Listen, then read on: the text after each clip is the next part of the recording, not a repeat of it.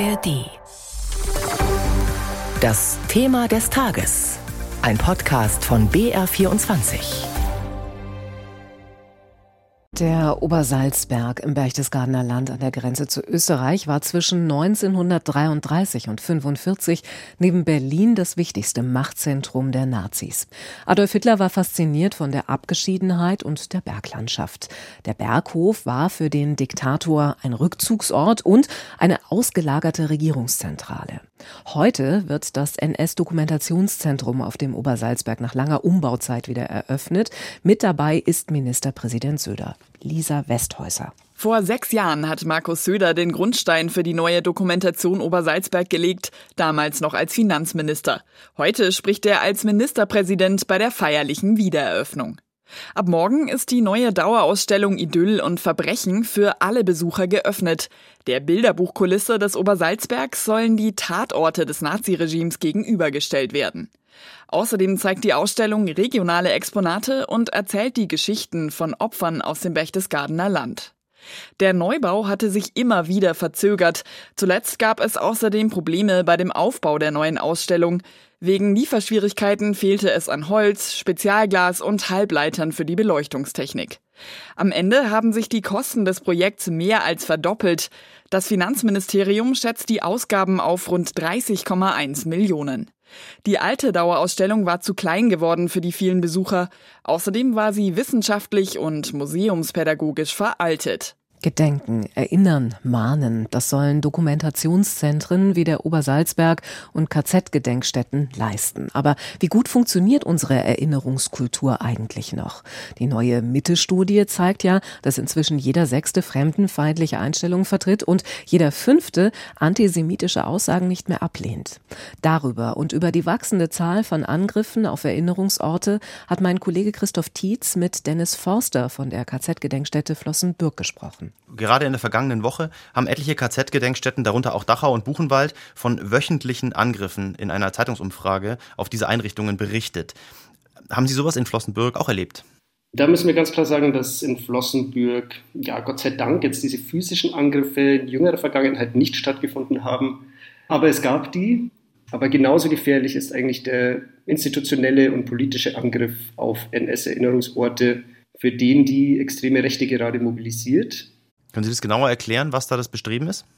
Man kennt ja diesen oft zitierten Spruch von Björn Höcke, es brauche eine erinnerungskulturelle Wende um 180 Grad. Das findet sich ja in Aussagen von allen AfD-Leuten. Also das ist jetzt nichts, was er ganz alleine vertritt.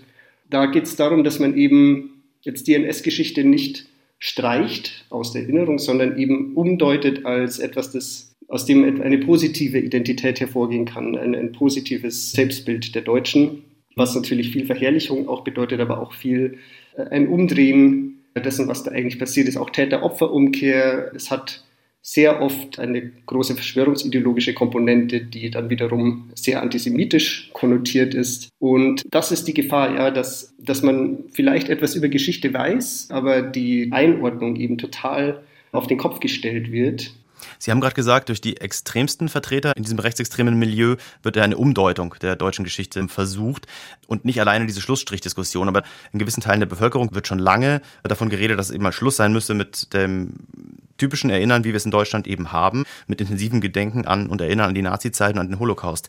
Ist das denn schon per se antisemitisch? Würden Sie so weit gehen?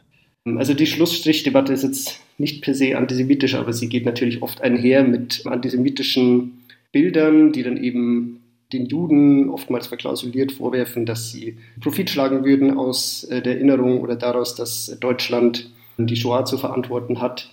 Aber an sich, die Schlussstrichdebatte, hm, die steht auch für diese Schuld- und Verantwortungsabwehr, die die deutsche Nachkriegsgeschichte eigentlich begleitet. Und bis heute, also wir haben in der Causa Aiwanger gesehen, dass äh, auch da ganz schnell der Ruf laut wurde, können wir das jetzt vielleicht auch einfach wieder ruhen lassen? Das ist ja jetzt ein alter Hut. Und dieses Bedürfnis, abschließen zu wollen und einfach sich nicht stellen zu wollen, das ist etwas, das, das nach wie vor gesellschaftlich sehr virulent ist, das sehr fest verankert ist. Und das zeigt auch, dass Gedenkstätten da immer noch eine wichtige Aufgabe haben Sie haben ja das Remember-Projekt verantwortet. In dem Projekt Remember haben Sie, ich hoffe, ich gebe das richtig wieder, mit Jugendlichen mit und ohne Migrationshintergrund zur deutschen Geschichte, zu Antisemitismus und zu gruppenbezogener Menschenfeindlichkeit gearbeitet.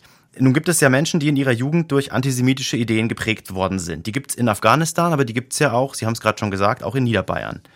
Wie bricht man denn solche Vorurteile auf, damit Menschen sich auch glaubhaft verändern und nicht nur so tun, als hätten sie ihre Meinung geändert? Was dabei der Schlüssel war, ist, dass man sich auf die Jugendlichen, auf die Teilnehmenden eingelassen hat und sie quasi nicht einfach als zu beschulende Masse irgendwie sieht. Das war der Schlüssel, ja, dass da Bindungen aufgebaut wurden und das Sprechen und Lernen über Antisemitismus und Rassismus und Queerfeindlichkeit und so weiter war ein Teil davon aber der hat sich eingeflochten in ein gemeinsames, solidarisches Lernen und Wachsen. Und das führt auch dazu, dass diese Leute nachhaltig sich engagieren. Und viele der Jugendlichen sind jetzt immer noch aktiv. Die sind jetzt ja, Teil des Teams der Gedenkstätte geworden, weil sie eben etwas weitergeben wollen. Aktuell erleben wir ja die heiße Wahlkampfphase in Bayern. Es wird wieder, muss man sagen, vereinfacht und pauschal über die Flüchtlinge und die Migranten gesprochen. Und die Menschen werden in Wort und Bild oft als Bedrohung und als Last dargestellt. Fühlt sich Ihre Arbeit, wenn Sie sowas jetzt jeden Tag hören, sehen, lesen, nicht ein bisschen an wie ein Kampf gegen Windmühlen, wenn da im Radio, in Talkshows, in Zeitungen so viel Pauschales und zum Teil Rassistisches rausgeblasen wird?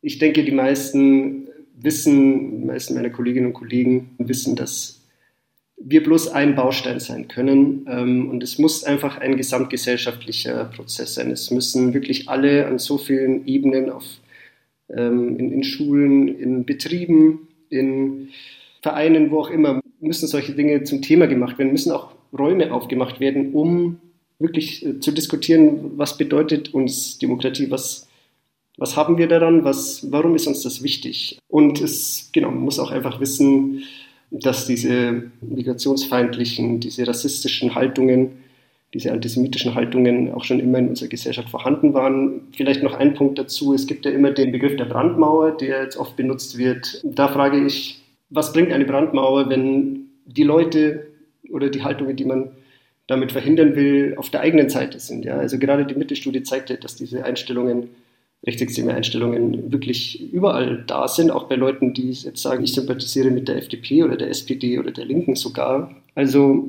ich möchte vielleicht einfach noch einen Teilnehmer zitieren. Im Nachgang zum Projekt hat er mir mal geschrieben, er hat im Projekt viel über die komplizierte Geschichte Deutschlands gelernt, aber noch mehr über sich selbst. Und ich finde, mit dieser Haltung sollten wir an das Thema Geschichte gehen, mit dieser Haltung sollten wir an das Thema im Aufwind sich befindende Rechte herangehen dass wir sagen, es geht hier um gesamtgesellschaftliche Themen und es ist etwas, wo wir auch an uns selbst und in, in unserem Umfeld arbeiten müssen. Sagt der Politologe Dennis Forster von der KZ-Gedenkstätte Flossenbürg im BR24-Thema des Tages.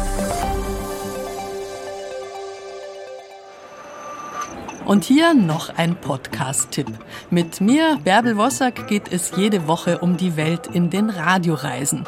Manchmal sind wir weit weg, manchmal ganz nah vor der Haustür. Denn egal wo es hingeht, es gibt überall so viel zu entdecken. Holen Sie sich den Radioreisen-Podcast in der ARD Audiothek und reisen Sie mit. Ganz ohne irgendwelche Motoren geht's um die Welt. Zwei Ohren genügen zum Eintauchen. Steigen Sie ein und entdecken Sie Städte und Dörfer, Länder und Menschen. Gerne mit mir, Bärbel Wossack.